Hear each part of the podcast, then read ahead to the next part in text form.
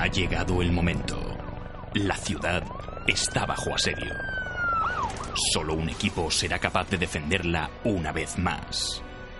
Ellos son Bat Señales. Eh, espera, espera, espera. ¿Bat Señales? ¿Qué clase de nombre para un equipo es ese? Si se llamaran Batman Incorporated o los Vengadores de los Grandes Lagos todavía. Y encima nunca hablan de Batman. ¿Pero qué coño es esto? Vale, vale, vale, ya lo digo.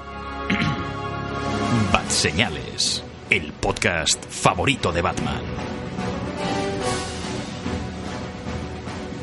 Hola, muy buenas a todos, bienvenidos a Bat Señales. Esto es el podcast favorito de Batman y vamos con el segundo programa de esta semana, porque nos hemos vuelto locos por culpa de Halloween, que nos ha provocado un desfase espacio-temporal bastante salvaje. Pero bueno, hoy, como ya hemos avisado, avisamos la semana pasada, lo hemos avisado en el anterior programa, hoy nos toca hablar de un tío rubio, cachas, que no es Ryan Gosling, ni tampoco. ¿Cuántos rubios cachas hay? Se me ha ido la Y tampoco Dan- Dani Malo, así que. No es el Dani Malo. eliminación. Por eliminación nos queda Chris Hemsworth, de la larga dinastía Hemsworth. Porque hoy vamos a hablar de Thor Ragnarok, tercera entrega de las aventuras de Thor, el dios del trueno. Ojalá se llamasen así. El pack que sacan en Blu-ray se llamará así. Eso sí no hacen una cuarta. Exacto, entonces ya me joden el pack. Pero bueno, yo soy Manos de Frutos, como siempre, y me acompaña Dani Padró, Hola. Raúl Bauzá ¡Por Asgard! y Hugh Ketlas también está. Buenas. Bueno, nos hemos, nos- hermanos, nos hemos reunido hoy en la Batcueva para hablar de esta película. Así que, bueno, no sé si hay que, que- que se toca en, en la, en la mitología nórdica, qué música se toca, gaitas. Sí. Pon, Bueno, pon Sí, ¿no? ACF. Ala. Pongo, pongo cualquier cosa de la banda sonora de Vikings y... pongo Led Zeppelin, Bueno, Led Zeppelin es, es adecuado. es, es correcto. Teniendo en cuenta que sale dos veces en la peli. Spoiler. Perdón. ¡Adelante, música de Led Zeppelin! ¡Música! ¡Que viva Led Zeppelin!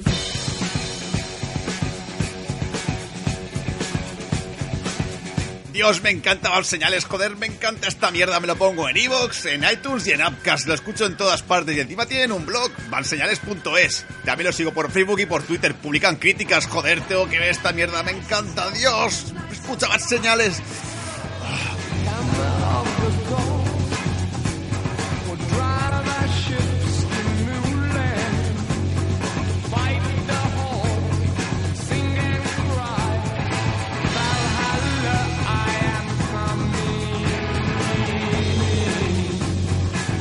Empezamos el programa de, de este especial de Thor Ragnarok ah, vam- haciendo un poco de, de repaso de las dos anteriores películas, no porque nos gusten, no porque queramos hacerlo, sino por entrar en contexto.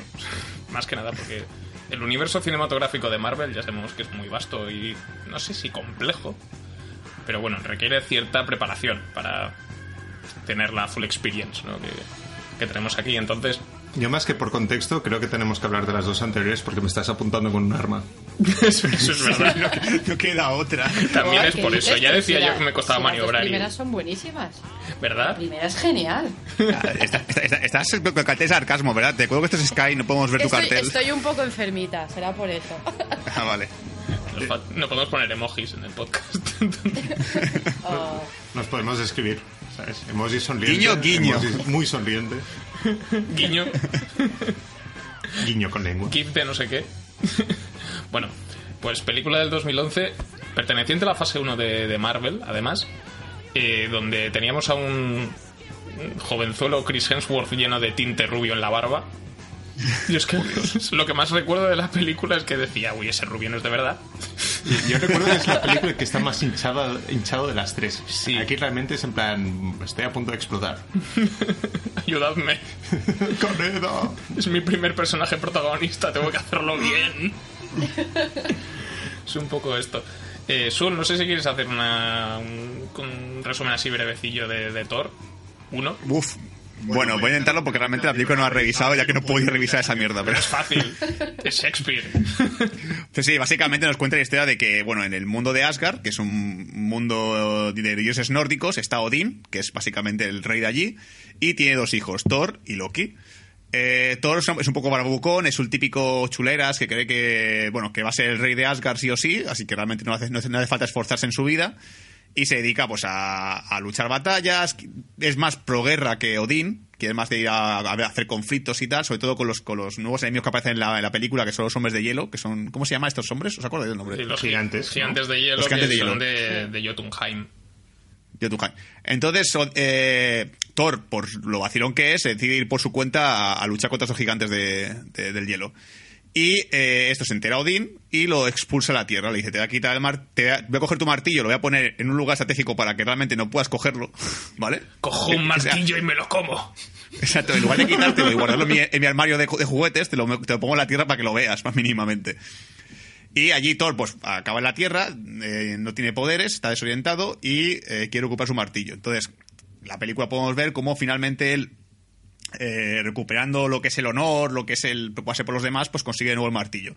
Todo esto mientras que, mientras que los, gigantes de hielo consiguen un cubo que les permite el cubo este que permitía hacer controlar a- bueno controlar a la gente pero obviamente aquí el cubo no hace nada en la película no El cubo lanza mucho hielo. Lanza mucho yo Que ya recuerde. y eh, Odín tiene que intentar evitar que los gigantes de hielo conquisten Asgard vale y, y para eso también está por ahí Loki que es un poco no, no quiero desvelar el spoiler pero bueno es que realmente hace falta explicar Thor 1 creo que nadie ha visto Thor Ragnarok sin ver Thor 1 me Te sorprendería. Sí, pu- puede ser, no sé, la verdad. Bueno, tirando de crítica ya, yo Thor 1 tengo que decir que no me desagrada tanto como otras películas de Marvel. O sea, si tenemos que poner rankings y tal, Iron Man 2 me parece mucho peor que Thor 1. Eh, Sí. Voy, a, voy a decir algo que, que, Mucho puede, que, peor. que puede escandalizar un poco en Manol, pero me gusta un poquito más el Capitán América el Soldado de Invierno. O sea, mira, no, perdón, perdón, Ah, perdón, vale. no, me he equivocado. Te me escandalizas a, toda, a Vengador. toda la red, toda la red podcastil. Sí, sí. Pe- disculpad, que el primer Vengador, o sea, me gusta más que Capitán América el primer Vengador. Porque a mí, en esta película, de las, de las tres de Thor, y así hago un pequeño avance ya de Thor Ragnarok, es la que mejor me funciona el drama. ¿Vale? O sea, creo que la escena de Loki en la que él muestra un poco ese lado gris que tiene, me emociona. Y, y es que tengo que decir, yo la película de Thor 1 me llega a emocionar. ¿Qué problema tiene? Que hay mucho chiste fácil, que la parte de la Tierra es un poco mierda, que la relación romántica entre Natalie Portman y él es una es un emparejamiento porque sí, porque me sale de los huevos, es como "Ah, es un dios nórdico, está bueno, me gusta. Eh, ¿Qué Bueno, pasa, básicamente el- eh, yo no estoy de acuerdo. Les atrae, atrae mutuamente algo muy importante y muy significativo, que es que los dos son muy guapos. Es como de sentido común que se enrollen. Es decir, Pero Claro, como no hay tías buenas sí, en no- Asgard. si, la pero no está comunidad está eh, friki, ¿sabes?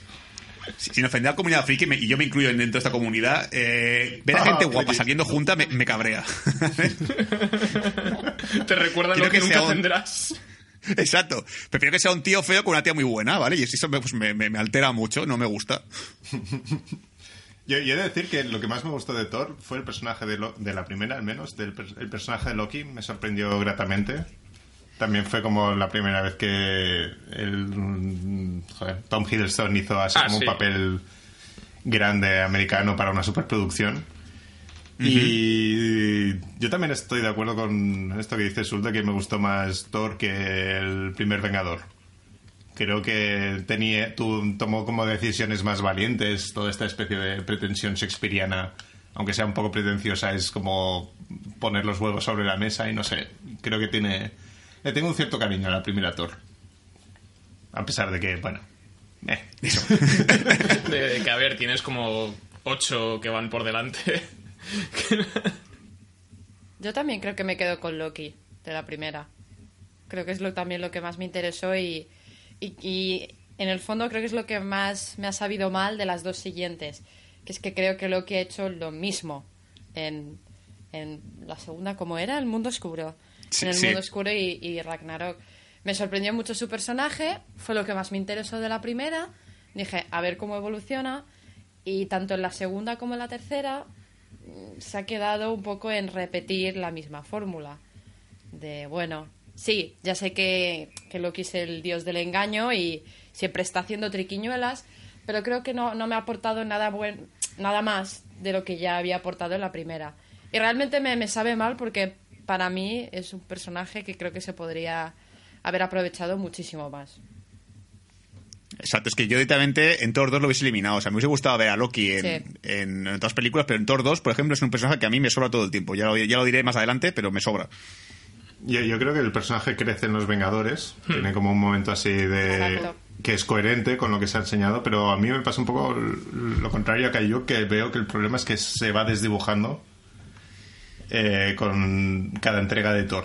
Es decir, tienes la primera Thor que está bien, tienes Los Vengadores, que es como una especie de pequeña evolución del personaje hacia una dirección de supervillano y luego como que en las dos siguientes se me desdibuja, como que dejo de conocerle exactamente y dejo de entenderle como le entendía en la primera.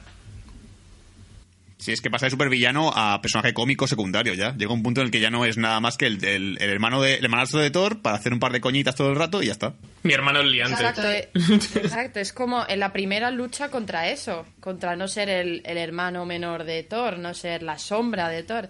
Entonces creo que exacto lo que ha dicho Dani en, en Los Vengadores es donde despunta, donde dices, vale, puede llegar a ser peligroso, puede rea- realmente ser una amenaza y efectivamente luego pues, se queda para mí en, en nada. Bueno, a ver, en nada tampoco, mata a mucha gente, pero sí que es verdad que no- yo creo que lo han aprovechado poco, o que al menos la manera en que lo han, lo han hecho evolucionar a, evolucionar a mí no me ha acabado de gustar. Sí, no, en general yo tampoco tengo mucho más que añadir sobre, sobre Thor, salvo que Kenneth Branagh, salvo el toque shakespeariano, se le fue un poco la olla con los planos holandeses y las tomas inclinadas. y el rollo cartón piedra que tiene la película casi todo, casi todo el rato. O sea, se notaba mucho que, que no llegaban a pillarle el, el tono estético a Thor. Que luego, que en realidad ha ido, ha ido bailando en la, en la segunda y en la tercera parte, porque son apuestas totalmente distintas. Eso, eh, lo cual hace que la trilogía en sí sea como una visionado interesante, no, no de repetido visionado, ¿no? Pero decir, cada, cada película es una propuesta estética diferente, en cierta manera. Sí, y de tono a veces, bueno, de tono no tanto, pero de, de se nota que es, se nota que los directores son distintos, lo cual también tiene su gracia hasta cierto punto.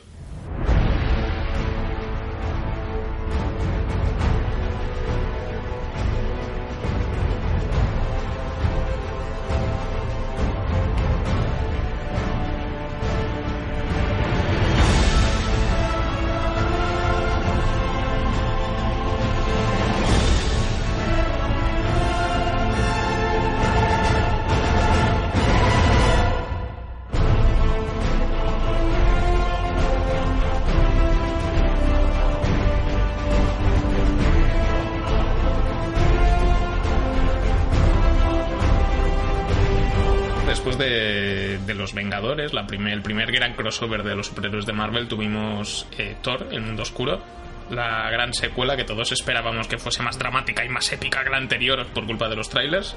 Nos equivocamos. ¿Quién iba a pensar que un trailer podía engañar? Sí, eh. No Sí, me ha ¿eh? pasado ¿Este nunca. mundo? Y bueno, tenemos esta, esta segunda parte donde se empieza a desarrollar un, un poco lo que es el tema de las gemas del infinito, que es la trama central de, de estas fases que van a culminar, esperemos, el año que viene. O, o la van a liar más, porque a lo mejor igual Thanos no sale en, en la guerra del infinito y nos están vacilando.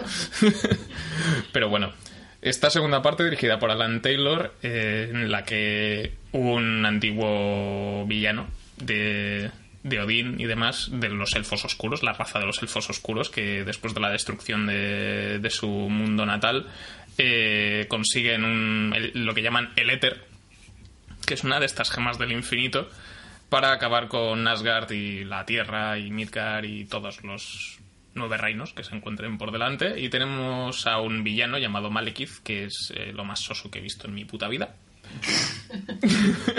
Es- probablemente sea el más soso de todas las pelis de Marvel. Está a la altura de Ronan el acusador. Sí, está ahí, Ese es otro que tal. Bueno, en mi opinión tenía carisma Ronan. Tenía este punto así como... Tiene presencia, pero ya está. de- de- de Yo te machilla. acuso. ¡Oh, Dios, no, otra vez. Debería haberse llamado Ronan el Acusica. Entonces, sí que sería un villano más guay. Pues a mí esto me parece bien, cállate ya, Cusica. Exacto. Bueno, ya, eh, y en esta segunda parte pues tenemos el clásico enfrentamiento de Thor contra la raza de los elfos oscuros, ya que debido a la presencia de, de este éter, eh, la realidad como que empieza a desdoblarse sobre sí misma y genera anomalías bastante particulares que luego culminarán en una batalla que yo creo que es lo mejor de la película, que es el combate final entre Malek y Citor, Sí. con esa, ese juego de portales, bastante Sí. curioso. Eso y Thor pillando el metro para volver a la batalla, que forma parte de la misma escena. A mí me, gustó, a mí me gusta mucho lo de colgar el, el martillo en el perchero. me parece un detalle muy gracioso. Me quedo con esos dos gags y ya está. Yo quiero saber de dónde sale el perchero. Sí, yo tengo que decir de- del- del mundo oscuro, aparte de que debería haberse quedado allí en el mundo oscuro, la película, no haber salido nunca. En la sala de montaje. que sí. Eh, realmente creo que la peli, o sea, tenía potencial porque yo escuché las ideas eliminadas que había en la película y tal. Ahí es cuando Marvel está un poco cagada con el tema de hacer un- la película un poquito adultas. Y dijeron, hostia, es que a lo mejor si hacemos algo un poco adulto nos puede salir mal la cosa. Y la idea en un principio es que Odín fue al planeta de los elfos oscuros y tal, y él fue el que, el que les quitó todo. Básicamente los desterró de su planeta y tal. Y normal que estén cabreados. Entonces ahí ya ves un poquito de, de gris en Malekith, en plan no es un malo por ser malo, es que realmente le han jodido. Y Odín, yo siempre he dicho que Odín es un villano escondido en las películas de, de Thor. Y aquí se se ha demostrado que realmente es un hijo de puta, que no es un fantástico padre y maravilloso gobernante. Y realmente la película había, había ese potencial de hacerlo así. Luego, ¿qué pasa? Que no sé por qué a alguien se le ocurrió decir, oye, pero métele más comedia porque la película, aunque fuera la madre de Thor, la gente no puede salir llorando del cine. Vamos a intentar que sea un poquito más dramático, to- menos dramático todo. Mete al personaje de Natalie Portman haciendo chistes, mete al, novio de Natalie Portman haciendo chistes, mete a la amiga de Natalie Portman haciendo chistes. Es como, parad ya, joder. O sea, ver al pobre Sk- Skagar, que, es, el, que se llama Skagar, ¿no? Skarsgård. Sk- Skarsgård, haciendo el paripé calzoncillos por ahí, es, es muy triste todo. No me, no me- Calzoncillos no, no van pelotas. Estaban rabos. es, es que realmente es necesario coger este personaje y hacerlo ya un payasete también. Es que realmente no hay un personaje que sea serio. Es que el único personaje serio es Malekith y no te hace seriedad porque realmente parece un gilipollas. o sea, quiero el éter. oh, oh. Te- tenemos, te- tenemos a Natalie Portman, vamos a dar protagonismo porque es una actriz que hemos pagado. Venga, oh. a nadie le importa Natalie Portman. la película. El éter. El éter, Mira, mira lo que hago, mira lo que hago de color rojo. uh. Yo, yo he de decir que a mí Odín nunca me pareció un buen padre. Desde la primera es como voy a educar a mis hijos de tal forma de asegurarme de que una, una lucha por el poder fraternal, ¿sabes? Sí. Es como... Ah, Esto me surge una duda. ¿Hay alguna, alguna religión o alguna mitología clásica en la que el padre de todos no sea un subnormal? Lo, lo dudo. Antes de comentar de una persona, perdone usted, pero que sepa que lo que ha dicho es muy ofensivo para mi religión. Para todas las religiones. Exacto, yo no discrimino. Claro. Faltaría más. Pero sí, es un punto fallido totalmente. A mí, todo, es que incluso yo te digo, la parte de la acción y tal me parece que no es nada espectacular. Cosillas que están bien, a lo mejor, pero que tampoco digas, Dios, me ha flipado un montón la peli. Luego, los portales, tienes un, un- un homenaje a, Portal, entre comillas, con muchos portales y tal, y solo enseñas tres putos universos. Uno gris, que parece mm, pedo, porque es todo de color verde y, y- y asqueroso. El, el donde sale el monstruo este que, que es el gag cómico también de la película y el mundo de Asgard y la Tierra. O sea, no hay más, no hay más universos en el mundo, no hay uno que sea todo lava, uno que sea todo hielo. O sea, jugó un poquito con eso, No joder. había más universos o no había más dinero para hacer más. No, no había más pasta. efectos. hasta que- Parece Netflix la peli, joder. No tienen puto duro para hacer un puto universo como toca. También yo he de decir que el concepto en sí de elfos oscuros espaciales me hace tilín. Sí. A mí es una cosa que me gusta. Sí, yo creo que la película tiene ideas estéticas que me molan bastante, como es eso que has dicho, los elfos oscuros disparando rayos láser. Es un concepto interesante y estéticamente es como más sobria y está, está mejor planteada que la primera. Yo eso es con lo que me quedo. Y las greñas de Thor, que parece que no se lava, lo cual me cuadra con el personaje. Ni se corta el pelo. Tampoco. Pero sí, ya la peli ti- tiene un prólogo inicial que es el típico de una persona vieja hablando. Antes todo era oscuridad. Los elfos oscuros. Como ya me estoy aburriendo. Ya estoy cansado de todo antes era oscuridad. Me Esto que es. Kingdom Bueno, pero al Hearts. menos te lo dicen, no te lo escriben. Ya, ya, pero igualmente, eh, estoy cansado de esa mierda. ¿Por qué todo antes era oscuridad? ¿Por qué no puede ser de color azul, por ejemplo? Joder. Ojalá antes todo era rosa, ¿qué? Exacto. Bueno, o sea, no es incompatible con ¿Qué el que hecho de que antes todo fuera oscuridad. A lo mejor era rosa, pero no lo veíamos porque estaba oscuro, ¿sabes? Ahí está la cosa. Y luego gastas 45 minutos de, de primer acto explicando esto a la, a la audiencia y luego ya empieza la película. Que, que es color rosa, pero no, no, que es oscuro, no. A ver, es rosa si le quita la oscuridad, pero ¿cómo, cómo, lo, vuelve a ver? ¿cómo lo sabes tú? Si está oscuro.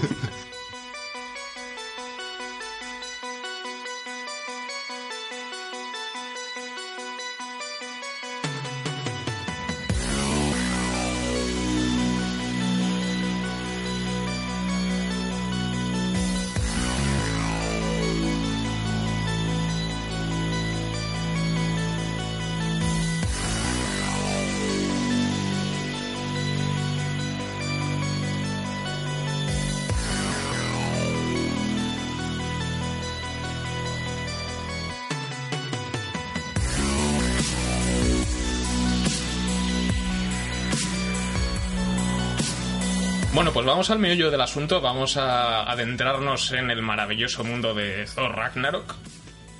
Que dirigida por Taika Waititi, esto hay que mencionarlo, el director de Lo que hacemos en las sombras, película bastante maltratada, diría, a nivel de distribución en España. Creo que llegó directa a DVD, si no recuerdo mal.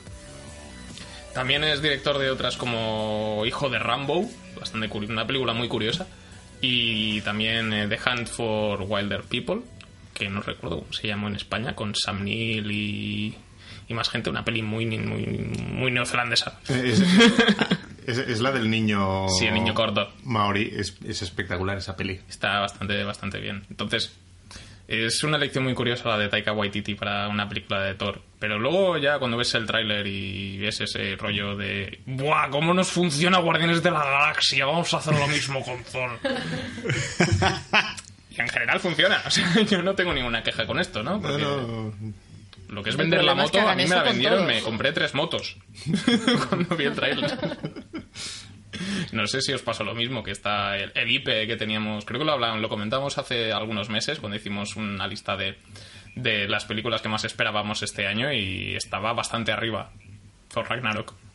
Yo personalmente no. La verdad es que no me apetecía especialmente. Muy vale. Ne- no, hay que echar un poco de polémica, si no. Bueno, vale, sé honesto. Es decir, eh, Hombre, yo tenía la esperanza de que fuera algo mejor. Yo iba con, bueno, la segunda no me acabó de gustar, esta será mejor. Yo siempre confío, quizá confío demasiado. Yo- Que yo bueno, realmente me ha gustado más. yo, yo Es es que es como un, eso, ¿eh? un primer intento desesperado de vamos a renovarla, eh, peti que peti, ¿no? Un poco de... Sí. Vamos a renovarla a toda costa, vamos a hacer algo muy loco, vamos a hacer que... coger un personaje que empezó como algo shakespeariano y vamos a convertirlo en algo así muy noventero y muy colorido y muy eh, humoroso o divertido, como quieras llamarlo. Entonces, ahora que veo el póster que lo ten- tenemos aquí en la página de IMDB, la verdad es que es muy brutal. El póster es una pasada. El póster me encanta. Eso sí que es El verdad. material promocional de la película en general yo creo que es muy acertado. Sí, Sí. sí. Es, es que me sorprende que la entrada de. No, no, no, tenéis el LEDs para poder jugar mientras que estás viendo la peli, ¿sabes? Solo faltaba eso.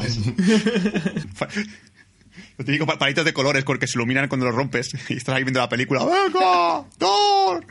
No, qué mala idea. Qué mala idea, porque esto me recuerda, y esto paréntesis, cuando estrenaron la cuarta de Harry Potter, que fuimos a Cinesa, regalaban paraguas. Paraguas, o sea, ¿cómo se te ocurre en una peli de Harry Potter con todo lo de las... Sí, si comprabas tu combo de entrada y varita... Ay, entrada y varita, ¿cómo estoy? Entrada y palomitas, te regalaban paraguas. Entonces, yo fui con toda mi clase de adolescentes y había todo lleno de niñatos con paraguas y, a ver, divertido, sí. Pero vamos, lo que es ver la peli... ¿Qué pasa? ¿Las abrían en el cine o qué? Joder, todo el rato se oía pim, pam, gente tirando el paraguas, gente abriendo el paraguas. La verdad que no sé... Gente empalada por paraguas. Sí, no, no. Bueno, piensa que esto a lo mejor en el Reino Unido lo petó, ¿sabes? Allí es como que tienen más necesidad de paraguas que aquí. Sí, pero aquí en Mallorca, no sé, una sombrilla mejor, más que un paraguas. Bueno, si venía en la mitad eran guiris, ¿No? si, se- si la estrenan en, si la estrenas en verano lo petas. Sí. Pues sí, a mí eh, esta me parece sin duda la mejor Thor de momento. Sí, Pero, pero ¿de qué va? ¿De qué va la película? Cuéntanos. Sí. Chinosis, Dani, ya que has hablado tú el primero, quiero que nos hagas Bueno. un poquito de qué va, así brevemente. Porque- eh, esto puede parecer spoilers a primera, pero bueno, sale en el tráiler y es el fin del primer acto, así y que es no el lo es. detonante, en realidad. o sea. Exacto. Eh, tras la muerte de Odín, eh, vuelve Hela, la diosa de la muerte, a recu- reivindicar el trono de Asgard. eh, y en el proceso, en un enfrentamiento contra Thor, le destruye su martillo y le destierra a un reino muy lejano.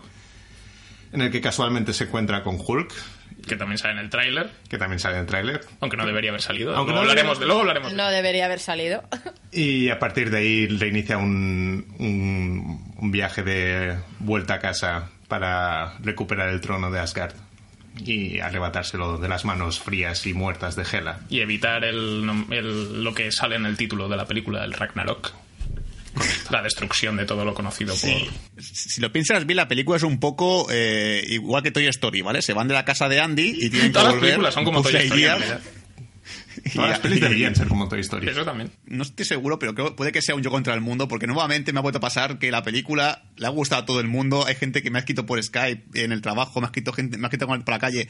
10 de 10, fantástica, me encanta la película. Y yo sé en plan de, pues no es tan perfecta. Hombre, pues 10 que de sepa 10 me usted excesivo. Sí, sí, a mí realmente, yo, yo te voy a decir una cosa, a lo mejor es también porque vengo de, de que mi Guardianes 2 me gustó mucho, eh, Doctor Strange me gustó mucho, Spiderman Homecoming me gustó, no mucho, pero me gustó. Y claro, para mí Thor Ragnarok es una buena película, coincido con- también con todos de que es la mejor de las tres, en eso estoy totalmente de acuerdo. Pero me, no- me esperaba más, o sea, yo esperaba un poquito más, si tengo que elegir, mm, Doctor Strange y Guardianes por dos está, mucho, está muy por encima de esta película. Motivos. Tengo una lista enorme de motivos, la verdad. Dale cañón. Si no pues cuenta porque spoilers, no me gusta la película. todos. Creo que el primer acto, para empezar, a mí mm, no me engancha para nada. Creo que a nivel cómico hay chistes que son ya demasiado infantiles, que, que es algo que realmente está la, está la marca Thor siempre, las tres películas, pero hay chistes que realmente digo, es que esto no me hace gracia. Que luego es el cine que la gente se ríe y yo, típico, pues me levanto un poco de la butaca, miro a la gente de al lado y digo, ¿por qué? no lo entiendo. No lo he pillado a lo mejor el chiste. Y realmente creo que, creo que la película, a mí, para mí no coge ritmo hasta que aparece Hulk. A lo mejor porque es lo típico, estoy impaciente en plan de que salga Hulk ya, pero realmente hay un punto en el que digo, es que lo que me estás contando me da igual. Lo que ha dicho Dani de, de- de, por ejemplo, de Odín, creo que es algo que debe- deberían, o al menos por, por ser el padre de Thor, debería ser ciertamente dramático y la película cae completamente en, en que, en que te da igual. También porque vienes de un pasado en el que Odín realmente es un personaje que no te ha importado mucho, pero llega un punto en el que estás viendo esa parte de la película y dices, pues vale, que se vaya. Pues muy bien, pues vete. O sea, es como que Odín se va a comprar tabaco y te da igual. Ojalá que no vuelva. y, y realmente pasa eso con la película, que creo que las partes dramáticas están regular. Luego también la villana, que creo que está perfecta esta mujer, me encanta, no sé el nombre de la actriz ahora. Kate Blanchett. Kate Blanchett está, está cojonuda. Yo tengo un problema con las, con las femme fatales, que, a mí me pone muy cachondo, tengo que decir ya. Ya me he pasado con, ya he pasado con 300 El origen de un imperio, que ya me estaba ahí poniendo... ¡oh! Hombre, ese Green, no te jode. Sí, y aquí, y aquí es Kate Blanchett haciendo cosplay de Bagrin. O sea, Sí, sí, exactamente. Es que eso se es va maquilladas igual. Y creo que es un personaje que es muy interesante, pero realmente yo le hubiese dado un matiz mucho más dramático. Esto, esta la parte con spoiler lo desarrollaré un poquito más, pero creo que le hubiese dado un poquito más de matiz, ya que es un personaje que es- realmente viene de, una motivación que es, que, es, que es buena, que no es lo típico de quiero mirar a Asgard porque me sale del coño, que, que perfectamente es, conociendo a Marvel podría ser así. ¿Por qué, quieres Asgard? Porque ahí me viene mejor para aparcar el coche, da igual. El motivo Ojalá fuera la frase textual. ¿Por qué quieres conquistar, ¿por qué quieres conquistar Asgard? Porque me sale de ahí. Sí, es que exa- exactamente. Que, que pasa en muchas películas de Marvel. Creo que está muy bien, pero yo creo que se ha desarrollado más. Y creo que la película tiene ritmo uh, un poco de montaña rusa. Hay momentos que me interesan, momentos que no me interesan. Y eso a mí personalmente me ha dejado un poco de sensación de amarga en la boca. De, ay, podría ser mejor. A mí, a mí para elaborar en el tema este de Kate Blanchett, y no añadiré mucho más, pero ver a Kate Blanchett así vestida de negro con ese maquillaje, destruir el martillo de Thor, me ha hecho descubrir fetiches que no sabía que tenía. Es como que ahora quiero tener un martillo mágico para que un- esa mujer me lo destruya. Eso ha sonado mucho más porno de lo que pretendía. Sí, la verdad es que sí. Sonaba muy mal. Bueno, Joe, ¿tú, qué, tú qué, qué opinión te merece esta película? Te dijiste que has... ¿Sobre la película o sobre Kate Blanchett? Kate puedes película. empezar con, con Kate Blanchett y luego derivar al... El látex, muy bueno, muy bueno. Eh, pues yo creo que discrepo un poco con Raúl, porque para mí me ha, me ha faltado villana. Yo creo que se, para mí se ha quedado corta. Sí que es verdad que la escena. Bueno, ¿es parte con spoilers o sin spoilers? Eh, Eh, sin, sin, sin, sin. De momento. Sin, sin. Ah, bueno, pues ya lo diré luego eso. no sé, yo sé. Yo esperaba más. Es que a mí lo que me pasa es que creo que no me ha gustado ningún villano de, de Thor. O sea, aparte de Loki al principio, después ninguno de los otros villanos me ha llegado a atraer. Aunque sus motivaciones sí que es verdad que están más claras y son sensatas. Yo cuando vi el tráiler, y sobre todo después de saber que es la diosa de la muerte, yo me esperaba algo más grande, o sea, mucho más temible, un, un gran ejército detrás de ella. Y todo yo creo que se queda como, como muy pequeño luego cuando ves la película. Tampoco veo que...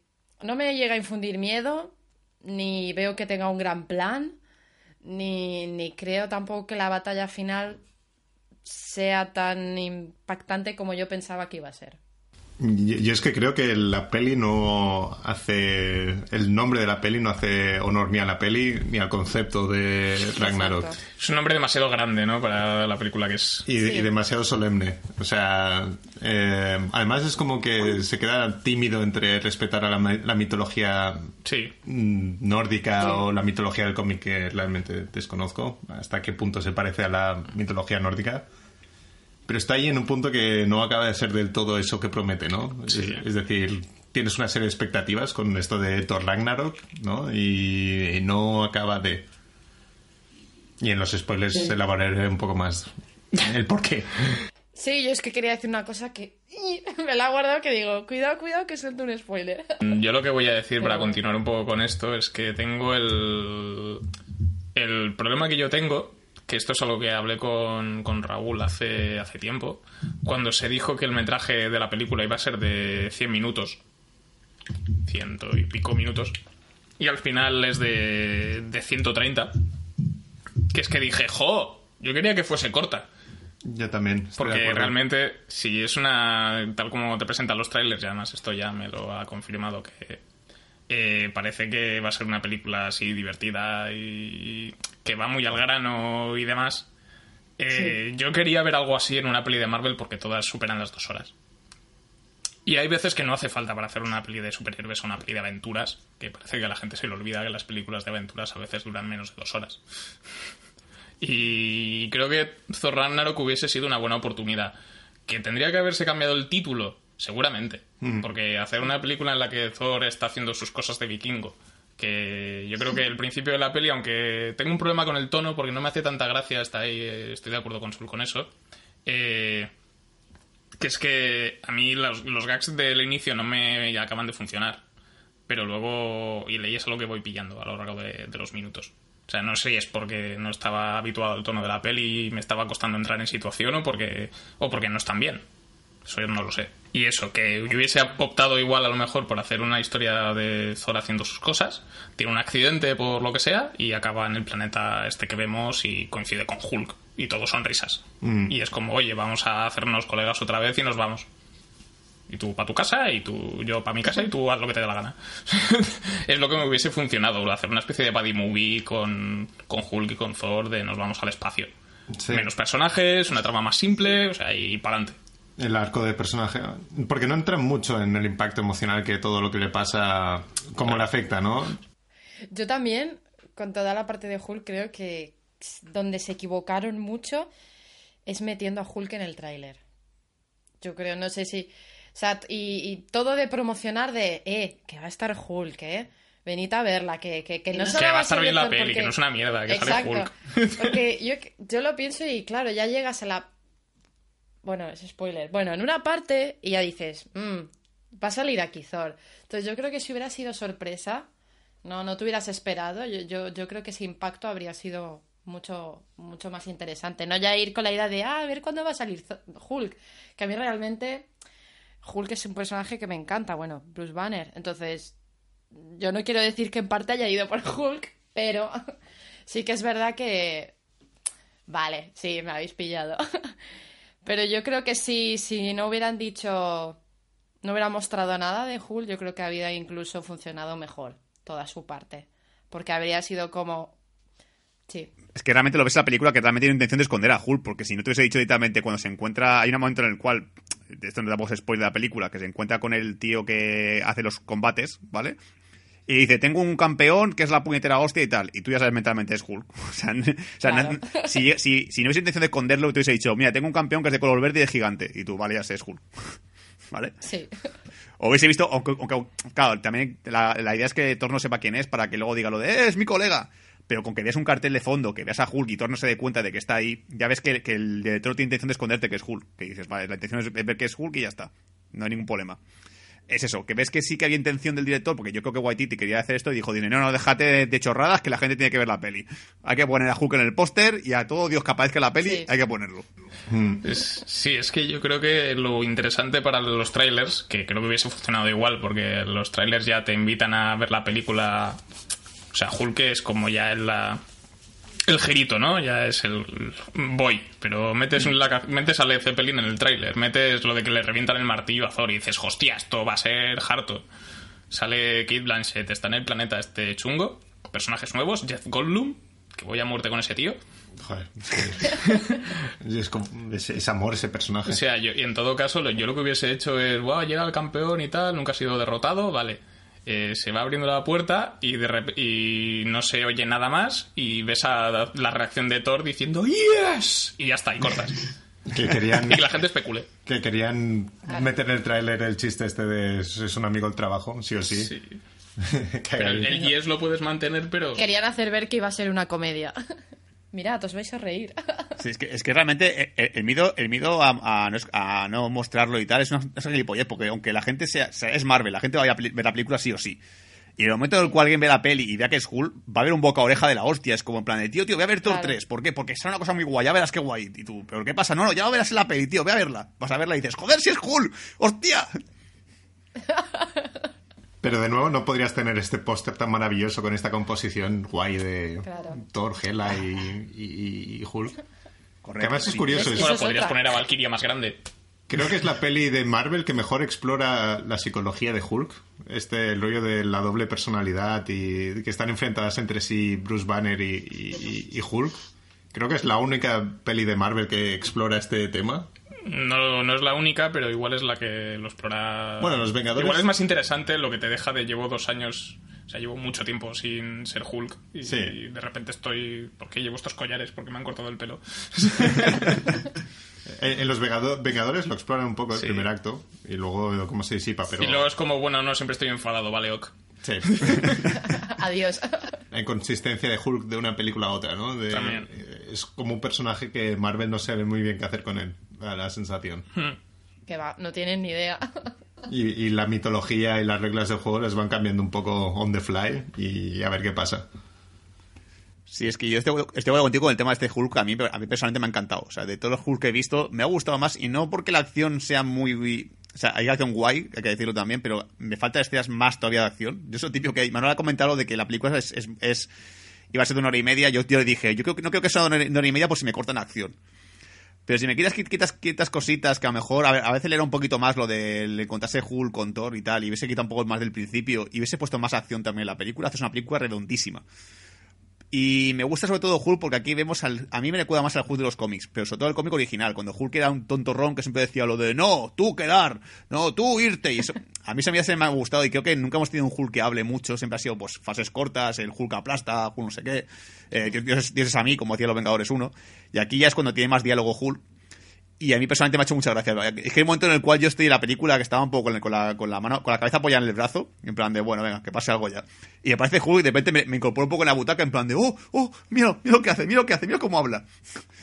Y ahí, y ahí yo ya me emociono un poquito más y me, me empieza a gustar más la película. Y cuando llega el momento en el cual esto se ve también en el tráiler, tampoco es un spoiler. Están los cuatro personajes que son los poco el- eh, los, los cuatro protagonistas que son Loki, Valkyria, Hulk y Thor. A mí sus diálogos me encantan. Yo estoy ahí enganchadísimo a esa mierda. Es más, quiero más de eso. Quiero. Sí, yo mm, creo que para mí es, es la mejor parte de la peli. La interacción de esos cuatro personajes creo que es lo que más me gusta.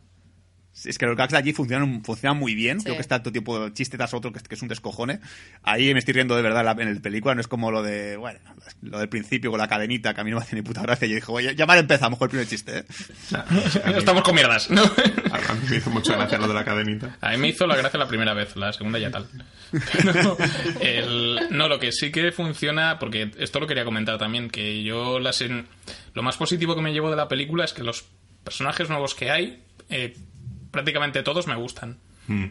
Que es algo difícil de hacer y Valkyria creo que es un personaje interesante, que tiene bastante carisma. Él, a pesar de que no llega a ser el gran villano de Marvel, eh, tiene carisma, que Blanchett está, está pasándoselo de puta madre. Eh, Hemos hablado de ella, me da la sensación No, de no, creo que no. no. ¿Verdad? Quería abordar un poco el tema de su maquillaje. Eh, Es que yo creo que el fallo de ella es que no le han dado más, más espacio para crecer ni para hacer más cosas. O sea, menos Thor y más Ela. no, no hemos mencionado el tema de Korg, que me parece el mejor personaje de la película. Cork es un gran... Oh, sí. Y, y- y su, y su... ¿Cómo se llama? El gusano ese con Y no me, tijeras. qued- no me quedo con su nombre. Revolución, O sea- revolución.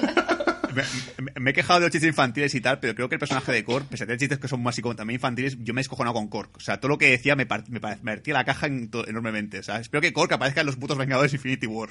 Y yo, creo que ese es el plan del Waikiki, Waititi, sí. que, que dice... Espero que "Ah, Korg sea interpreto una este personaje". infinito. Mueren todos los Vengadores menos... y, y, y Korg se une a los Guardianes de la Galaxia.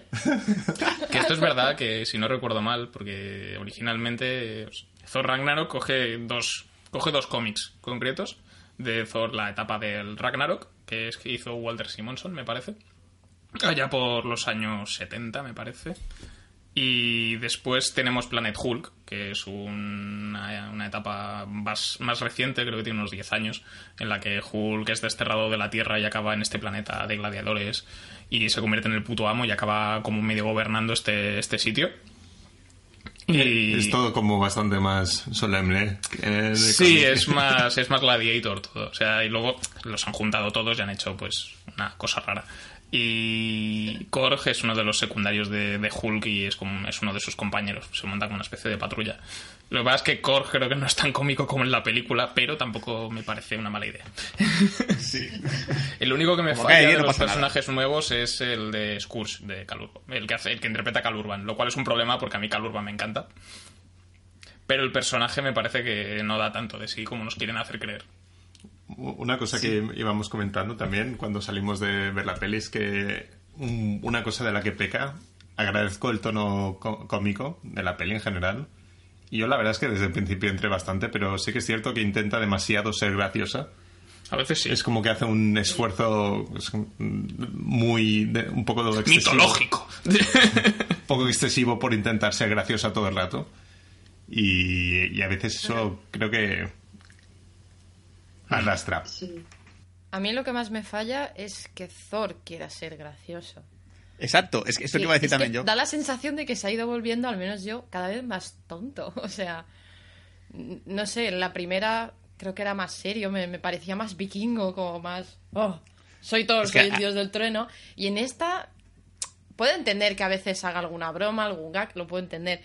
Pero es que la parte cómica la tenga Kork, vale, lo entiendo, pero que Thor ha- haga cosas que es que no, no me cuadra con lo que debería ser su personalidad o creo que es muy, sí, chistes fáciles y no sé, es que le- he tenido la sensación de que cada vez se ha vuelto más tonto Thor en las películas. Pero eso es un problema de, de la trilogía en sí, ¿no? De decir, eh, no hay una especie de consistencia a nivel de personaje, porque no la hay. En la primera y en la segunda algo hay, pero... Sí.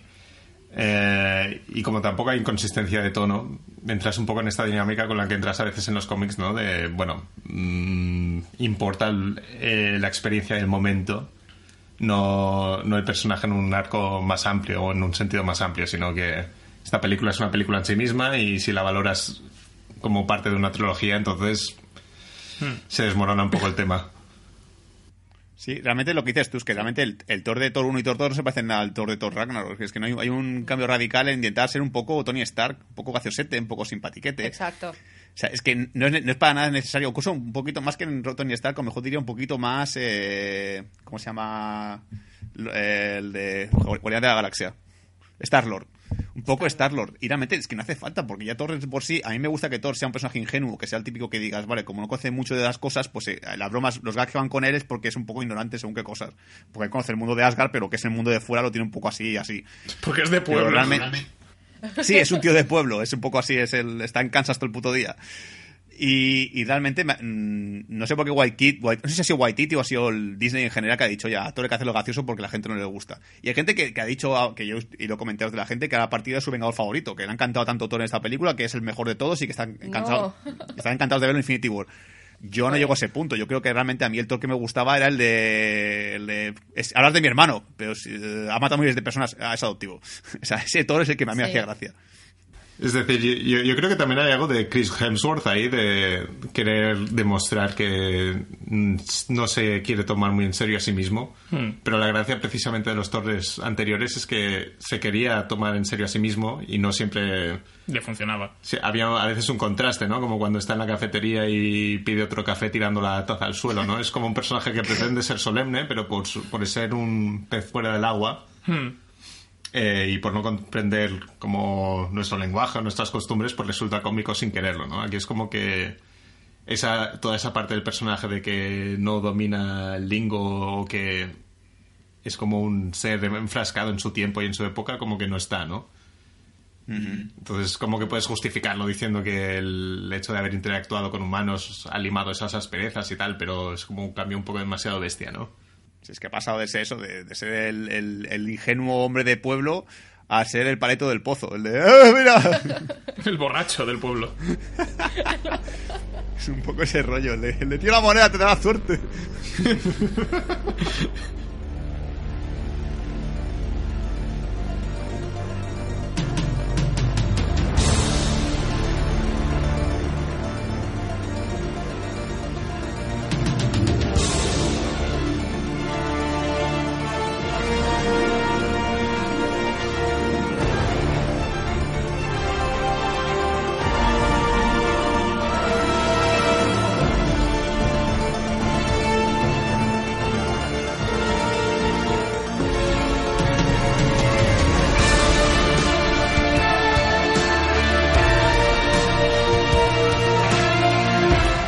Con este especial de Thor Ragnarok. Vamos con la parte con spoilers para quedarnos un poco a gusto. No sé si queréis empezar por algo en concreto o vamos un poco cronológicos. Yuk, si quieres empezar. ¿Podemos empezar con la polla de Hulk? ¿O... Yo creo que es importante. Yo creo que es importante. El culazo. A ver, el culazo, bueno. Sí, sí. Eso es lo Creo que esta película dem- demuestra que esa típica pregunta friki de todo el mundo de que si a Hulk le crece todo menos el pene, está demostrado de que le crece el pene también. Hombre, por la cara de Thor, yo creo que sí, ¿no? Queda Sí. claro que, que le crece también. Am, sí, bueno, es, es una. No sé, a, a mí me sorprendió. A ver, es muy inocente también, es Disney.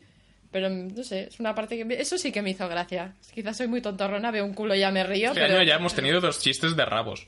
En dos películas de superhéroes distintas. Porque en Wonder Woman también estaban con este rollo. ¿Cu- Es cuándo- verdad. cu- cuándo era el tema? Cuando se baña el. Ah, sí, es verdad. Chris. verdad. pa- Chris. Joder, el ¿Qué otro es Chris. eso? Mi, mi polla. No, lo de abajo. reloj. Ah, reloj, dices. Eso es, es el, es el reloj de mi polla, ¿vale? Mi reloj de rabo. Pero el personaje de Chris Pine no es un superhéroe. O sea, el, el tabú en sí, con, para mí con los cómics, es el, el- el tema de los superhéroes, ¿no? De que no hablas de los genitales de superhéroes, ¿no? Y, y como que no se toca el tema del pene de la cosa o el pene de Mr. Fantástico o el pene de Hulk, ¿no? Porque cuando como- llevan mallas no se nota que, la, la que llevan la picha apretada y se la tienen que mm, colocar a un lado para que no.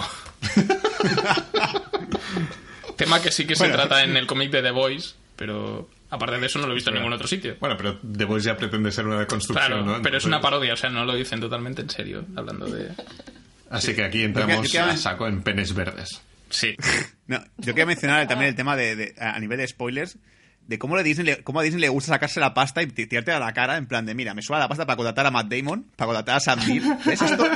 Para hacer un cambio de mierda, ¿sabes? Es, es, es brutal como Disney le importa dos cojones coger a, a pagarle a Benedict Cumberbatch un sueldo para que, salga un- para que salgan dos escenas y ya está. Que esto no lo hemos, no, esto no lo hemos comentado, pero el cameo de Doctor Extraño, de Doctor Strange, que tenemos ahí en, en la película a los pocos minutos, a los 15 minutos, eh, es un cameo que está bien, pero que no aporta nada a la historia. O sea, solo es para, Ya. oye, que tu, vuestro padre está en el asilo de aquí. vale, ok. Sí, es que realmente. Te voy a o sea, marear. tan fácil como buscar un. eh, Lo que, lo que hace Doctor Strange es lo que lo que haría un cartel que pudiese usted está aquí o Dean está aquí, ¿vale? No hace falta nada más. Pero es, es es como que- esta- Con más efectos y más portales, pero viene a ser lo mismo. Sí. Es como este problema de las pelis de Marvel, ¿no? De que cuando no son un Vengadores, sino que es una peli de un superhéroe solo, te tienen que recordar que los otros superhéroes existen y de que están en un universo compartido. Y si no te machacan con eso, hasta Bueno, la es porque si no la gente dice, ay, ¿por qué no ha venido Shield a ayudar? Pues no sé, tío. Porque se llama Thor, no Shield, ¿vale? Thor, agente de Shield. Bueno, igualmente, Doctor Extraño tampoco es que ayude en nada, ¿vale? Sí, les dice dónde está Dean, pero... Sí. Bueno. Ya está. Es, es, es para meter la diferencia para que la gente en el cine diga, ¡Oh, mira, mira! ¡Ese lo conozco! ¡Este es su peli! Mira, le han puesto guantes como en los tebeos. es un poco ese rollo, o sea, pero es que realmente lo- decirme lo de, lo de Matt Damon y Sam Neill, a que viene, o sea, esto, esto es sacarse la pasta. Y por cierto, que yo estaba un poco rayado en la película viendo, viendo los actores cuando hacían el- este- esta parodia de, de- de la interpretación de lo que es, de lo que es Loki. Reconocía a, a Sam Neill, reconocía a Matt Damon, pero no reconocía a quien hacía de Thor. Yo tampoco. sabía Es, Luke Hemsworth. Es- exacto, es el hermano de Thor. O sea, el hermano de. Hemsworth. Es uno de sus hermanos. Es que le veía la cara y digo, este pavo no me suena de nada. Yo pensaba, ¿qué, qué, qué actor puede ser sacado Marvel de la manga para sacarse la pasta y decir, mira lo que me sobra? Es, que- es como los, los- También hay que decir también este, este- esa manera que tiene también Marvel de cagarse a actores. O sea, tienes a, un- a tres actores que no son tampoco muy reputados para hacer de los compañeros de Thor, que aparecían en Thor 1 y en Thor 2. Y aquí, te- aquí aparece y te los cargas. Lo cual le agradezco. Lo cual me moló mucho. Sí, porque es, para mí son esos tres personajes han sido lo peor de Thor 1 y Thor 2. Con esas pelucas, ¿sabes? En plan, no, tenemos a un vikingo y a un samurái y a un tío tipo D'Artagnan con bigote así engominado incluido. Y dices, ¿qué cojones? ¿Qué diantres es esto? ¿Qué diablo? A- admite- admítelo, o sea, es básicamente eh, Gimli, eh, Legolas y el chino porque te hace la cuota pantera a Benetton, pero nada más. y Jackie Chan. Que en realidad en los cómics estos personajes son compañeros habituales de Thor y en lo poco que he leído yo tienen su gracia, pero es verdad que no, no cuadran prácticamente nada con, con, con el resto de, del tono de, de la saga. Salvo- y además Sí. al principio de la segunda parte que están ahí salvando al pueblo del chino, que es como el país de los chinos, ¿no? Sí, Tienen sí. como su propio planeta. es una cosa muy rara. que, eso, que eso me extrañó, que a lo mejor soy yo que no me acuerdo, pero Sif muere. No, ¿En No serio? aparece directamente. No esto, salió en la película No por temas de ¿verdad? agenda, la actriz no podía venir, no podía Ah, salir. Vale. O sea, que no le pagaron. Pero en Estaba rodando de Blind Steel, Spot y dijo, no puedo, Mm. estoy liada. pero en Agentes de Steel, la serie de televisión, se aparece ella, que tiene todo cuadra. Ah, vale, ah, vale. Ok, ok, perfecto. Ya está. No hay ningún error entonces. No hay trama amorosa, ¿no? Entre, Sí. entre estos dos. Bueno, y aquí también han insinuado algo con Valkyria también, lo cual me da mucha pereza. Sí. Sí, es como... A ver, que prefiero que se líe con Valkyria antes que con Jane Foster, Sí. si te digo la verdad. Pero- A, a mí es O un poco. ambas. A mí me da, me da igual y es un poco el problema ese, ¿no? Dices, no, no me, interes, no me va a interesar la trama romántica. También. A ver cómo. Pero si, si lo piensas bien, realmente todo es un personaje que es muy insensible, porque se muere su padre y es como que se ha muerto el, el carnicero de la esquina. Como se ha muerto tu padre, ah, bueno, pues bueno, pues ya copa de carne en otro sitio. Sí, que sabemos que está rayado más que nada porque le ha dado como, como el nivel 2 de, de Dios del Trueno. sí, sí. Le ha desbloqueado, poder llega. desbloqueado. Te menciona a alguien lo de, lo, de, lo de tu novia que, que ha roto contigo y es como, sí, hemos roto, no pasa nada. Es como, bueno, estaba enamorado de ella, Pero pero, lo he hemos dejado roto. yo, ¿eh? Sí, como, bueno, pues he del, pe- del perrete con sombrero sentado en una, al- en una casa en llamas que pone This is fine. Sí. Sí, sí, sí.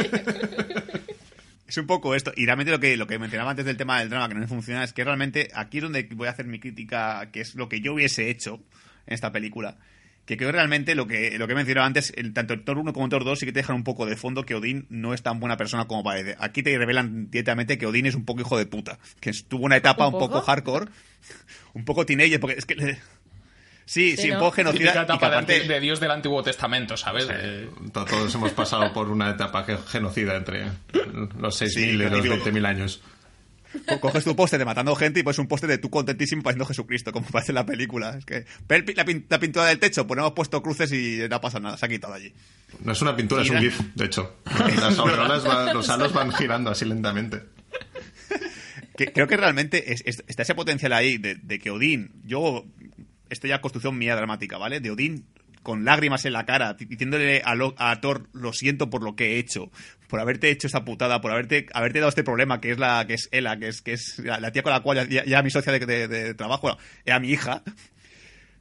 Te he dejado esta putada aquí y quiero disculparme contigo. Sí.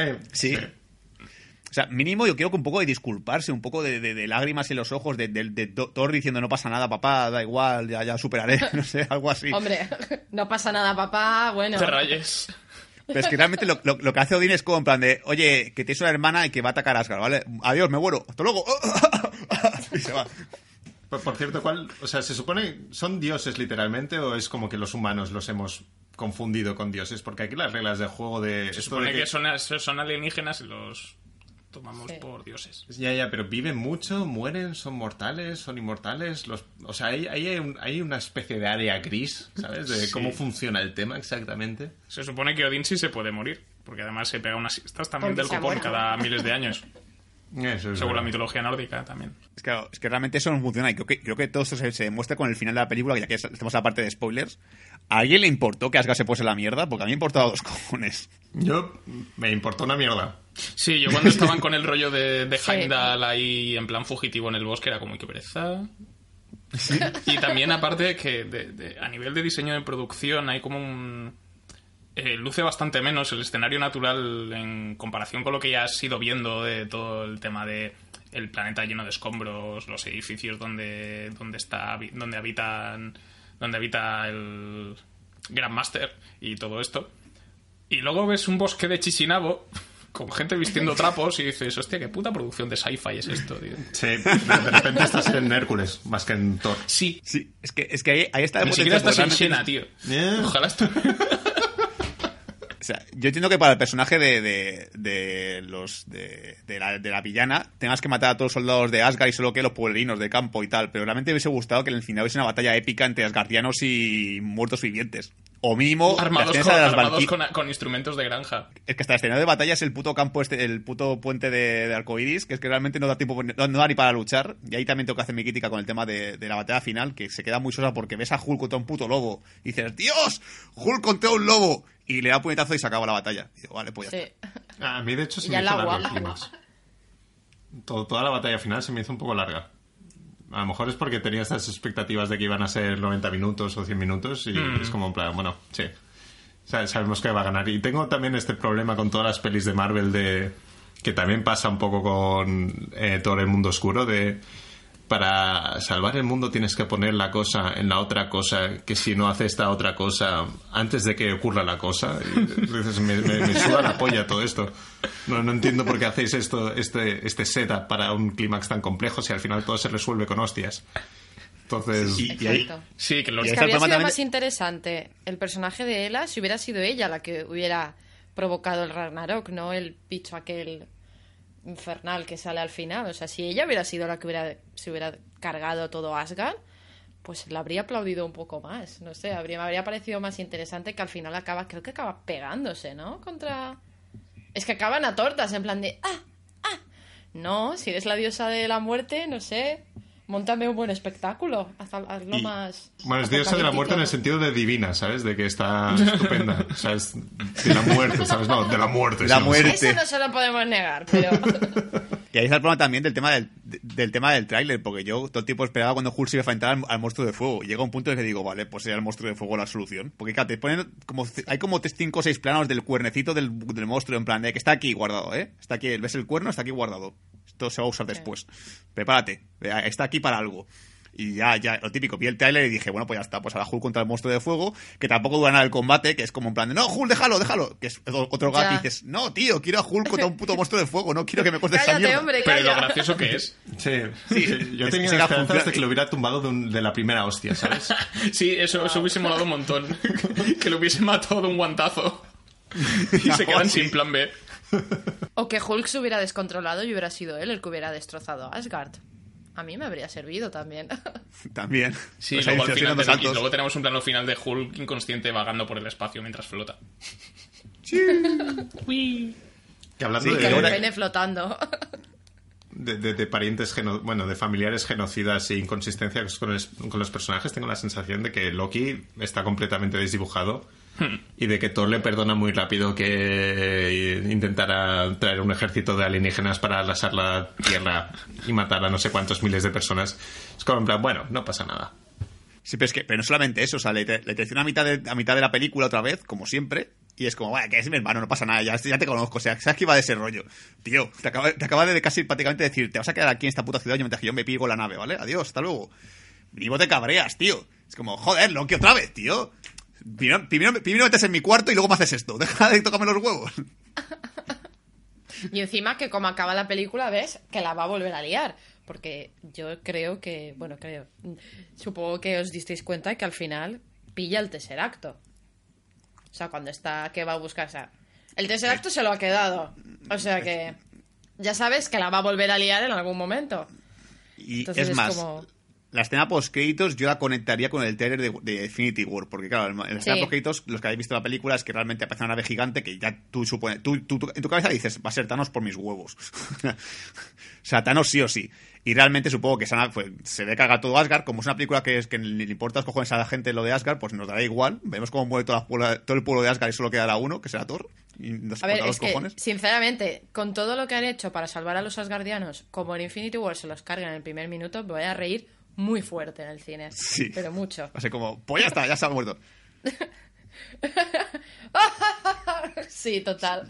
Es como en el cine cuando, cuando se tira Bruce Banner del, de la nave y se hostia que, que se ve como se parte el cuello. Yo la verdad es que me, me reí bastante ahí. Ahí sí que dije, soy un poco psicópata. Todo el mundo callados como Dios. Y yo, se ha partido el Que no, cuello. pues, lo- lo- somos todos. Yo, yo también partí la caja con eso. ¿eh? Yo también me estaba en plan de, ¡ah! Vaya, usted se ha dado. El director quería que nos riéramos con eso. Sí, yo, Sí, yo- sí. Sí. ¿Ves? Ahí sí. Ahí comedia sí. Comedia Sí, bien. y realmente es- y creo que esto no sé si os pasa ya para poder averiguarlo yo porque no, no tengo no, no he vuelto a revisar el tráiler de Thor la escena en la que Thor aparece en, en modo en modo Saiyan en el, en el puente de arcoiris aparece con los dos ojos en color azul verdad Sí, o sea te la ha metido doblada en el que luego sale sí con nos la la, película nos con la el- metieron doblada. Y cuando Hela destruye el martillo también el fondo era otro. Era así Sí. como más urbano y en la peli es como ahí el acantilado ese noruego. Es verdad. Ah, La traición. eso es bueno ¿lo ves? eso me gusta Sí, y cuando subieron también el póster aquel conceptual de Infinity War, que sale todo Dios y el Capi con barba y todo este rollo, es- Thor sale con dos ojos. Eh, cabrones Ta- tam- colado otra vez ¿eh? Ahora es un pirata espacial. Bueno, pero por eso es que se le, se le ha colado, ¿eh? A alguien, al que ha hecho el póster. También puede ser, pero sí, lo del ojo allá con efectos y tal. Sí que ahí lo, supongo que se lo plantearon como estrategia para que no hubiese spoiler. Por cierto, ¿no, os per- no os recordó demasiado a Raiden de Mortal Kombat? Cuando, Es un cuando poco, A mí, me, Raiden, re- a mí me recordó a Sí. cuando en la paliza del puente arcoiris me recuerda a cuando Mario se come la, se- la- se come la estrella. Por favor, quiero montaje con cuando sale todo aterrizando con la música de, Mortal Kombat y después con las estrellas de Super Mario.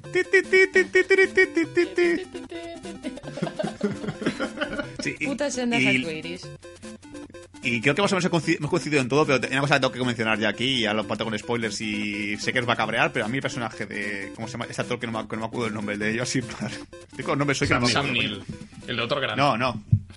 Ah, Jeff Goldblum. El Ah, líder Jeff del planeta. Hostia, es verdad, salen, vuelven a salir en la misma peli. A vosotros os ha gustado, pero a mí personaje, personalmente el personaje me ha parecido un poco... eh, Yo no me río mucho con este hombre. A mí me hace reír. Creo que es más para más para fan de, Josh- de Jeff Goldblum, en plan de mira, Jeff Goldblum haciendo Jeff Goldblum, vale, pero para mí personalmente era como, bueno, a nivel de gags... ah, yo esperaba más a, Ja- a J-Main siendo el presidente del planeta. de- Hubiese molado mucho también. sí, que, que no sepa J-Main es, es, es una, un no, no zelandés amigo de Waititi. Sí. Jermaine Clement. Me cae muy bien. Que es el... Esto también hay que decirlo que Sam Neill hace cambio en la película porque es uno de los protagonistas de The Hunt for Wilder People, de la película anterior de Taika Waititi. O sea, en realidad se ha llenado de colegas, porque solo falta el niño gordo, que creo que no sale. Pero la mujer que hace de... Saga, de hecho, A mejor un. La mujer policía que sale en, en The Hunt for Wilder People es la guardaespaldas del Grandmaster. De eso me sonaba la tía. Claro. Entonces tiene por ahí un par de, de regalillos por ahí sueltos. Y hemos hablado del personaje de Valkyria, que creo que en su entrada inicial me ha parecido un gag bru- brutal. Me parece muy bueno. ¿Vale? Cuando saca la nave y se cae, se cae de la borracha que está. Sí. Ese tío es mío, hostia. Lo que, lo que me gustó mucho es el tema de sí, te voy a acompañar, quiero vengar a mis hermanas y todo este rollo, pero no pienso dejar de beber. Sí. O sea, ese mensaje me cae muy bien. Me, me hubiese gustado más que hubiese potenciado un poquito más la batalla con las Valkyrias, porque esa escena es maravillosa, es preciosa, es un puto cuatro, es, Sí. es boni- es muy bonito. Es más, me hubiese gustado que tuviese un Pegaso en la película, pero no lo ha tenido, joder. Lo típico, tengo uno que lo vendí y lo recupera y vas con el Pegaso ahí en plan, hostia, ¡va por ellos! O que, o que Bruce Banner, ya que es científico, que le haga uno mecánico. También, algo así.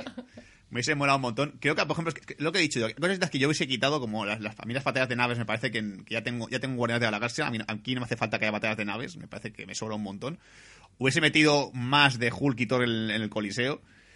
Creo que esto lo mencioné Manol antes, pero me hubiese gustado también un poquito de Thor y Hulk haciendo diferentes combates hasta llegar a encontrarse entre ellos. Un poco, aunque sea el típico montaje musical, con música cañera y ves a Thor ahí, que vamos a diferentes tíos. Ta, ta, ta. Música ochentera, con entrenamiento y palizas. Me metes un poquito, yo que sé, de. pff, no sé qué grupo podía decir ahora mismo, uno de rock así guay. Na, na, na, na, na, na, na, na, y Psycho Hulk haciendo. Na, na, na, na, home.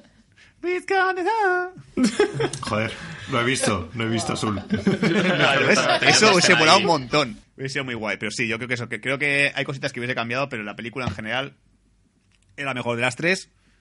La podía volver a ver otra vez sin ningún problema. A lo mejor la vuelvo a ver otra vez y en un podcast digo, ah, por cierto, pues me ha gustado mucho esta vez. Ahora sí que la quiero en Blu-ray.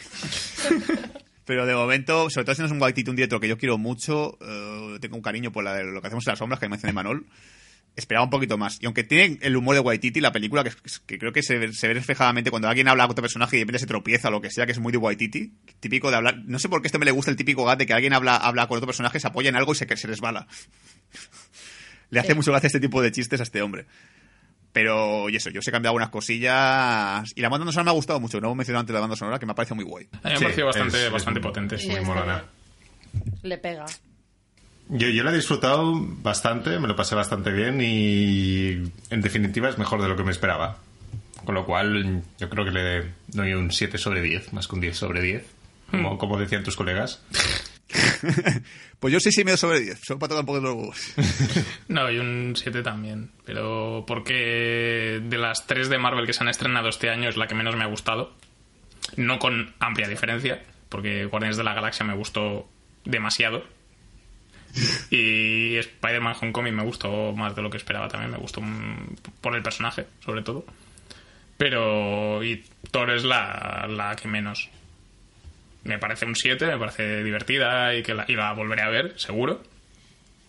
Pero es eso, le falta ahí el- el- lo que ya hemos dicho, que es un poco más corta y que Loki esté menos desdibujado y todo. Sí, yo ma- más, o menos le, la apuntó igual, la volvería a ver, una tarde que esté aburrida, yo creo que, que es buena peli para ver, pero sí que tengo esperanzas de que si vuelve a salir Loki o el próximo villano, tanto si hay Thor 4 como Infinity War, que supongo que allí estará más trabajado, es el personaje de Thanos, yo quiero creer que trabajará más toda la parte del villano.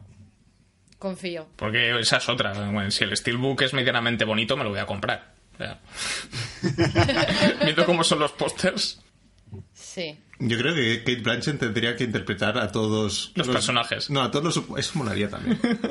Pero a todos los supervillanos de Marvel a partir de ahora, ¿sabes? A- a- da igual qué personaje concreto que sea. despidan a Josh sea, Brolin ¿no? y que la pongan a ella. Hombre, técnicamente es la muerte. Y técnicamente Thanos está enamorado de la muerte. No descartéis que pueda aparecer Kate Blanchett en la película de Infinity War, ¿eh? Está ahí la cosa. A ver, está, una cosa es la diosa de la muerte y otra es la muerte en sí. Ahora, es que- que- Amiga de la infancia, ¿no? Venga, hombre. Bueno, pues vamos a ir cerrando el programa de, de Bad Señales de hoy. Eh, esperemos que os lo hayáis pasado bien y que, que hayáis aprendido cosas con, con Bad Señales sobre, sobre este Dios del Trueno, aunque no podemos hablar de TVOs, hablamos de cameos y de cosas raras que hemos encontrado por ahí. Ya ha dicho, por cierto, Taika Waititi en Twitter, creo, bueno, en una declaración que ha tenido, que, que él no quiere hacer Thor 4, pero sí Ragnarok 2. No sé qué quiere decir eso. Ok. Se quiere meter a otro personaje de Marvel. Korg, por favor. La, la- la película de Korg. Bueno, pues... Yo vería esa mierda muy fuerte. Yo también. Cor con sus colegas, con el de las tijeras y alguien más. Dos personajes más. Sin quererlo he matado a Anos, está vivo todavía. bueno, pues eso, esto es lo que tenemos para hoy. Eh, la semana que viene lo que vamos a tener es un otro especial. Como especial. Vamos a centrarnos en Stranger Things o movidas chungas. Hablando un poco de la primera de la segunda temporada, que es la serie de moda, pues hay que hablar de ella. Sorry, not sorry. Nos vemos la próxima semana, así que adiós.